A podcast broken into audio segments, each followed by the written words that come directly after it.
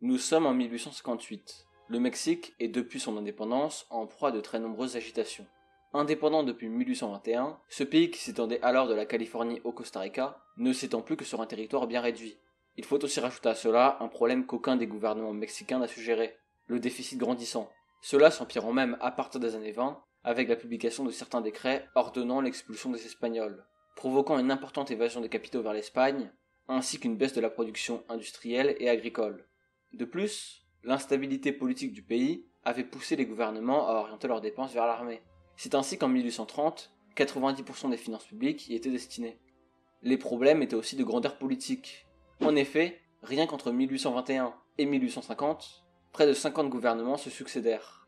Mais après une intense lutte entre conservateurs catholiques menés par Miramon et libéraux anticléricaux menés par Juarez, ces derniers finirent par l'emporter. Élu en 1858, le nouveau président compte bien réformer le pays. Il essaye tout d'abord de se rapprocher des États-Unis, sans réel succès, et tente de diminuer l'influence de l'Église. Néanmoins, les conservateurs avec Miramon à leur tête ne sont pas prêts à négocier et se soulèvent contre le gouvernement central de Juarez. Commence alors une guerre civile, c'est la guerre de réforme, qui se terminera en 1861 au prix d'un lourd appauvrissement du Mexique, ravagé par la guerre civile. Mais outre-Atlantique, on a des vues sur ce pays, et notamment en France. Encouragé par le duc de Morny, son demi-frère, et l'impératrice Eugénie, soucieuse d'étendre l'influence de la France, Napoléon III a pour projet de faire du Mexique un empire un empire latin et catholique sous influence française, sur un continent alors dominé par les États-Unis, anglophones et protestants, appliquant la doctrine Monroe selon laquelle les puissances européennes n'ont pas à se soucier des affaires du Nouveau Monde.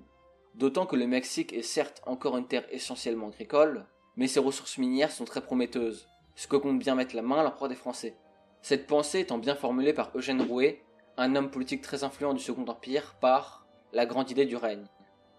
La raison officielle de l'intervention est cependant la dette. En effet, sur les 260 millions de francs or que représente cette dette, la France en réclame 135. La réalité est plus complexe.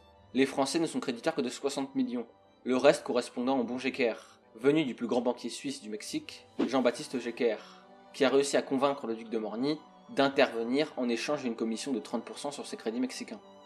Les conditions sont alors parfaites fin 1861. On réclame le paiement des dettes et on est certain que les États-Unis, en pleine guerre civile, n'interviendront pas. Soutenus par le Royaume-Uni et l'Espagne, à qui le gouvernement de Juarez devait aussi de l'argent, les Français débarquèrent au Mexique en décembre. Mais dès avril 62, l'Espagne et le Royaume-Uni se retirèrent et abandonnèrent leurs alliés français. Il ne restait alors plus qu'un petit corps expéditionnaire français et la Légion belge pour combattre. Ces derniers continuèrent alors leur route vers la Puebla, qui permettrait, si elle est prise, d'ouvrir la voie vers Mexico. Le 5 mai commence alors la bataille pour le contrôle de la ville. Et contre toute attente, les Mexicains mieux préparés repoussèrent les Français. Comprenant qu'envoyer si peu d'hommes au Mexique ne suffirait pas, la France renvoyait des renforts et lança un nouvel assaut sur la Puebla un an plus tard, ressortant cette fois-ci victorieuse et permettant à l'armée impériale de marcher vers Mexico. Cependant, tous les soldats mexicains n'ayant pu être emprisonnés après la prise de la ville, un bon nombre d'entre eux partit vers le nord, rejoindre le nouveau gouvernement de Juarez, continuer le combat en menant une guérilla.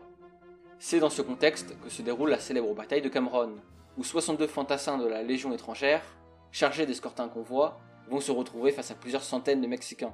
Mais les légionnaires, bien qu'en extrême minorité, décidèrent de résister et de se battre jusqu'à la mort.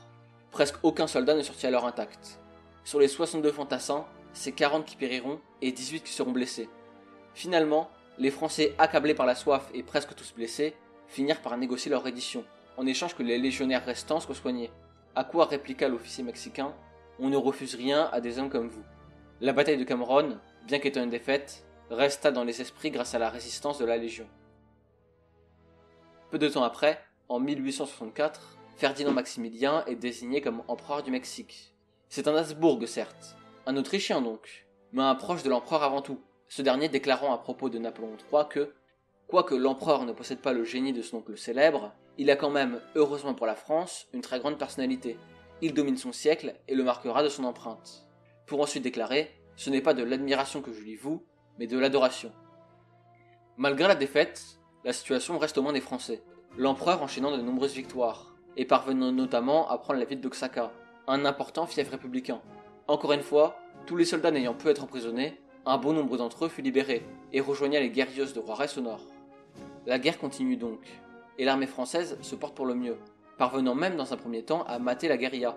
grâce à une stratégie du colonel Dupin, s'appuyant sur le soutien local pour mieux connaître la région. Cependant, en avril 1865, la guerre de sécession prit fin, permettant à Juarez d'espérer un soutien des États-Unis, ce que ces derniers ne tarderont pas à faire en poussant la France à abandonner le Mexique. Ce que sera contraint d'accepter Napoléon III, ne pouvant se risquer à une telle guerre. Les villes sont alors données aux mains des républicains mexicains une par une. Le 19 juin 1867, l'empereur Maximilien, qui pensait encore pouvoir maintenir son empire sans l'aide des Français, fut exécuté par l'armée, au même titre que Miramon, cette scène étant immortalisée par le célèbre tableau d'Édouard Manet. La guerre est définitivement terminée. Les morts sont nombreuses, et tout comme la guerre de Crimée, la maladie a encore fait des ravages. Par exemple, sur les 11 000 soldats français morts lors du conflit, c'est presque la moitié, 5 000, morts de maladie, ce qui est certes bien moins qu'en Crimée, mais qui reste tout de même non négligeable. Les conséquences de la guerre n'arrangent aussi aucun des belligérants. D'un côté, les républicains mexicains en sont certes ressortis vainqueurs, mais au prix de plusieurs milliers de morts, et d'un pays totalement ruiné et encore plus endetté. Pour ce qui est de la France, la guerre aura été un vrai échec. Elle n'aura pas permis de contrebalancer l'hégémonie américaine sur le continent, la doctrine Monroe s'en trouvant affirmée. La guerre aura aussi nuit au prestige de l'Empire. Ce conflit marquant une nouvelle phase du régime, de plus en plus contesté depuis les mesures libérales prises dans les années 60, et devant faire face à de nombreux problèmes internes, comme la dette. Napoléon III n'étant pas emprunté pour financer la guerre de Crimée, ou pour rénover Paris, avec les travaux du baron Haussmann, qui malgré le succès auront eu un coup pharaonique. Il y a tout de même un avantage que la France a tiré du conflit, c'est l'amélioration des relations avec l'Autriche, en mettant un Habsbourg à la tête du Mexique.